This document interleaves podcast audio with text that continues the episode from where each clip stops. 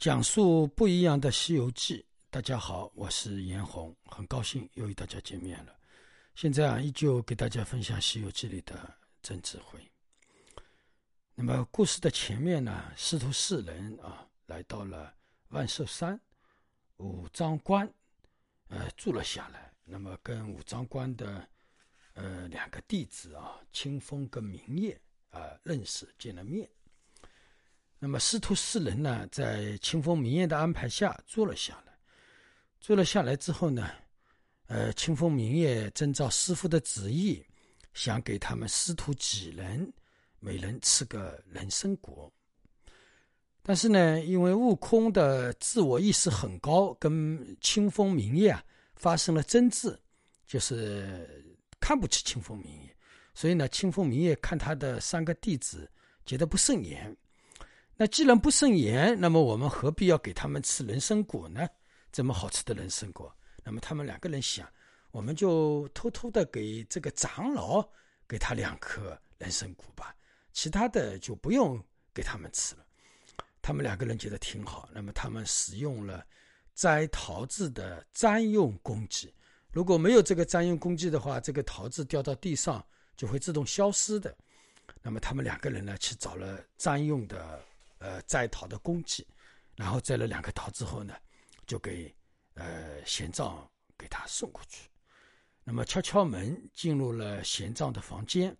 那么一看玄奘一个人在房间里打坐，那么就说：“法师，我们给你送点吃的东西，两个水果给你解解渴。”那么玄奘法师就很感谢。哦，那好啊，好啊。然后呃，明夜跟清风打开。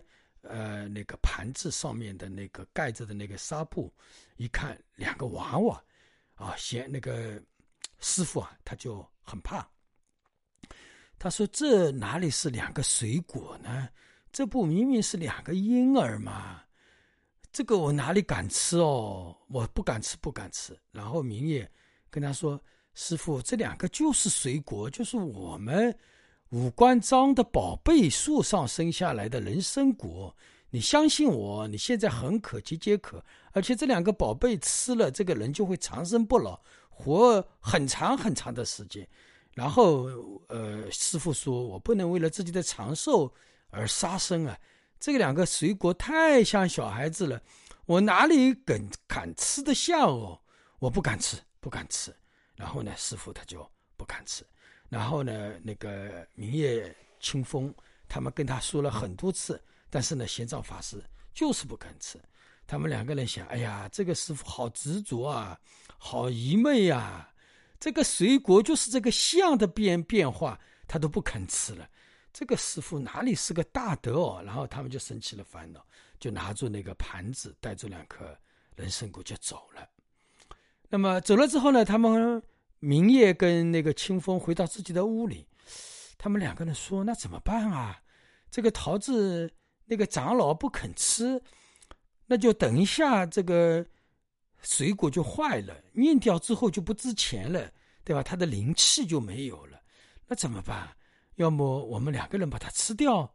哎，两个人一想，这个主意挺好。我们不是有意偷吃师傅的人参果，对吧？我们摘下来孝顺长老，供养长老。”但是长老他不肯吃，那怎么办呢？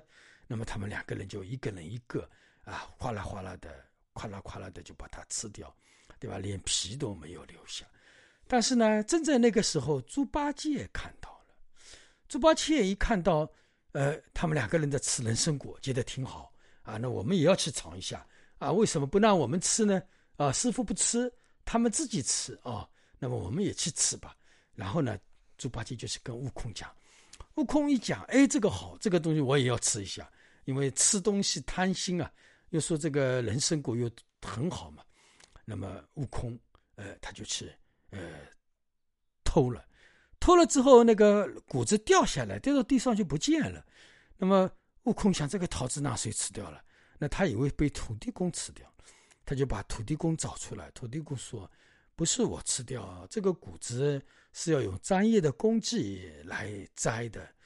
呃，没有专业的工具，它只要掉在地上，地上就自动消化，就回归大地了。不是我吃的，你要去吃这个，你要去找一个工具。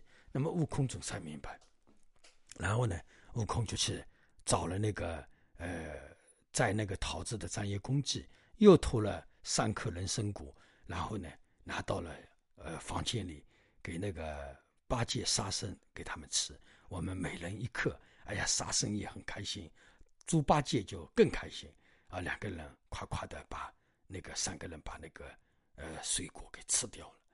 那么这个环节当中啊，我想简单的啊给大家讲一下啊。那么这个人参果当中，吴承恩老先生为什么要用人参果来表述这个故事当中的情节？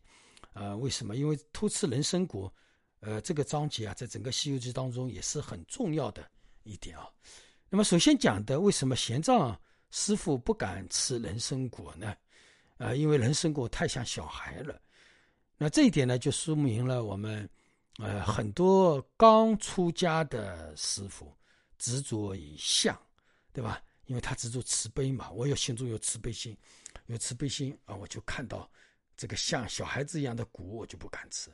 我吃了它之后，就像是吃了小孩子一样，对吧？这个叫执着于相，对吧？因为为什么执着相呢？怕造业，因为那个时候因果起舍、六道轮回啊，善恶起舍，哎呀，那个时候是最关键的时候，最执着的时候。那么这里说玄奘法师在那个时候，他还是没有修行，或者说玄奘那个时候的修行还远远不如明夜啊，跟清风。那么我们一般的师傅啊，刚出家那个时候呢，呃，还在一层当中嘛，呃，是非常执着于善恶啊、因果啊、轮回啊，那么也在这个一层当中打战的。那么讲到这个问题啊，我自己也是有亲有体会啊。我刚行脚的时候啊，行脚第一次我是从五明佛心院走到峨眉山，那个时候那一年我是第十二年的出家，我就非常的执着。到了一个饭店里，他们给我煮了一碗面，然后呢，他们给我放了猪油，那么我这碗面我就不吃，啊，我就愿意换一碗，啊，愿意花，呃，等于就是吃一碗面花两万的钱嘛。而且那个时候呢，这个人很执着。哎呀，我吃了这个，呃，猪油，我是不是那个肚子会不舒服啊？你又这样想，哎，你吃了这碗面，这个肚子就真的不舒服了啊！这个呢也是非常，呃，一切有的时候跟唯心有关。所以呢，那个时候好像吃一点不干净的东西，这个肚子就要半天就会不舒服啊。那这个呢就是，呃，其实啊就是这样的，呃，这个呢主要还是执着嘛啊。那么。在讲有一年啊，我们五明福兴院有一辆车子，汽车去维修。维修的时候，有一个刚刚呃没有出家的一个学佛的一个技师跟我一起去的。我们修了汽车之后，我们就在那个爱是店里面、饭店里面吃东西，呃，吃饭。吃饭之后呢，但是那个饭店里面，它所有的饭菜里面啊都是放了那个葱的，啊，不是葱就有点大蒜。那么我们已经出家，那个时候呢，我相对来讲已经慢慢的平和了。那么你到这样的地方去吃饭，又别人又不是你叫你花钱，那你总不能说啊，我葱也不吃，什么也不吃，那人家很难，对吧？那么我就随缘的就吃了。但是那个技师比我还执着，他干脆就不吃，不吃怎么办？就在那个那个饭店里面，就在那个爱思店的食堂里面找榨菜。然后呢，爱思店里的那些营业员觉得也很奇怪啊，那么他们就找榨菜给他吃。那么后来呢？别人的感觉，这个技师好像比师傅呃还执着，但是我这个师傅好像还好一点了。那么我就很难为情，觉得他的修行比我还高，对吧？因为你看他那么的清净啊，连里面有葱都不肯吃，对吧？那葱可以把它剪掉的，对吧？所以呢，我们刚学佛法的时候，刚入佛门的时候呢，我们很多人其实是把执着当成了修行啊，呃，那个 这个呢。我们呃也应该是要随喜啊，但是呢，另外呢也是要看清。那么这个环节当中，我把自己经历的那个过程告诉大家，也就是玄奘法师啊，那个时候他其实心是不够清净，是不够圆融的，还是执着在一层当中啊，是这样。那么明月清风啊，他们都反而不做相了，因为呢，他们相对比较清净，因为他们的空性已经达到了嘛，对吧？不种相。对吧？但是呢，他们也没有执着说，我一定要吃那个人参果。但是我已经摘下来了，对吧？那师傅不吃那怎么办？那总不能把它浪费嘛，对吧？那我们两个人就把它分了吃了，对吧？虽然也很好吃。那么这个环节当中呢，也就是说，清风明月他们有了一种不分别，有种了一种随缘心。那那个时候呢，其实他们所谓的执着的这个师傅，其实是不如他们的修行的。那么，其实呢，在我们很多呃师傅啊，出家人，其实穿了出家人的衣服，但是他们的修行可能有的时候是远远不如很多在家居士的修行更加的高啊。那么这里讲到的那个。呃呃，悟空啊，八戒啊，沙僧啊，他们又不一样，他们还是带有贪吃的，因为什么呢？他们觉得这个东西那么好吃，那我们为什么不偷吃一下呢？对吧？所以呢，他们还有一种贪吃，连基本的戒律贪嗔痴啊，就是是就是说那个杀盗淫王酒这个基本他们就没有建立啊，他们实际上还在自我意识当中，那么还是完全是反复，真正的修行还。没有认识认识到啊，那么所以呢，青叶那个这里讲到的明叶也好，清风也好，对吧？那么他们呃有的时候呢，还比着也在执着一点当中，当中执着什么呢？执着这个谷子不能让它浪费了。那当然不要浪费这个东西，也是一种执着。那么意义的话呢，呃，怎么说呢？有的时候这种也是一种修行。当然有的时候呢，我们确实也很难去分别吧。啊，就比如说。我们刚刚学佛的时候，我们不能浪费，对吧？我们吃饭也不能浪费，吃多少点多少，对吧？不能，我们要惜福。那这个我们在刚入佛门的时候，这个也对。但是到达后来的时候呢，又有一种认识，对吧？所有的东西也没有浪费呀。我现在点了，我吃不完，剩下剩下来不就人家给猪吃了吗？那猪也是众生，跟我一样，对吧？为什么我不吃给猪吃就是浪费呢？对吧？那这个又是一种一种更深的一种见地。那么到底？呃，我们哪一种是惜福，对吧？哪一种到底是呃不惜福呢？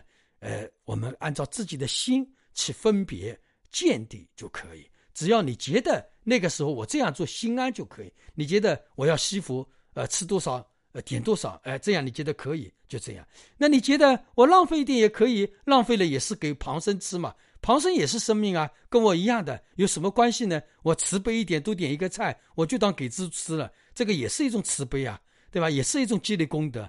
那当然了，这些东西都是我们以我们当下刹那的心来看待就可以了。所以呢，明月清风他们这个修行好像是高了一点，但是呢还在修行当中，因为他们怕浪费嘛，对吧？还是呃这样一个道理当中。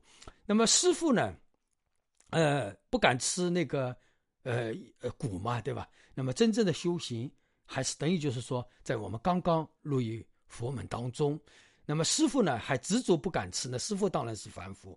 那么三个徒弟，那自然更是凡夫了，对吧？那么可能明月跟清风他们可能更加的随缘一些，可能在这个地方也就讲了这么一个次第吧。那么当然了，开始悟空啊，呃，师傅啊，他们都是这样。那么所以呢，到后来他们的见地就越来越亲近。越来越亲近，所以呢，这个人参果的出现，也就是表明了出家人出现佛法，或者说出现佛法的人，那么每个人的心理障碍，在吃这个人参果当中呢，完全显现出来了。那么我们说赞叹师傅吧，也没有什么赞叹的。那么，呃，因为师傅那个时候被相束缚住，好吧。那么这一讲就给大家分享到这里，祝大家吉祥如意。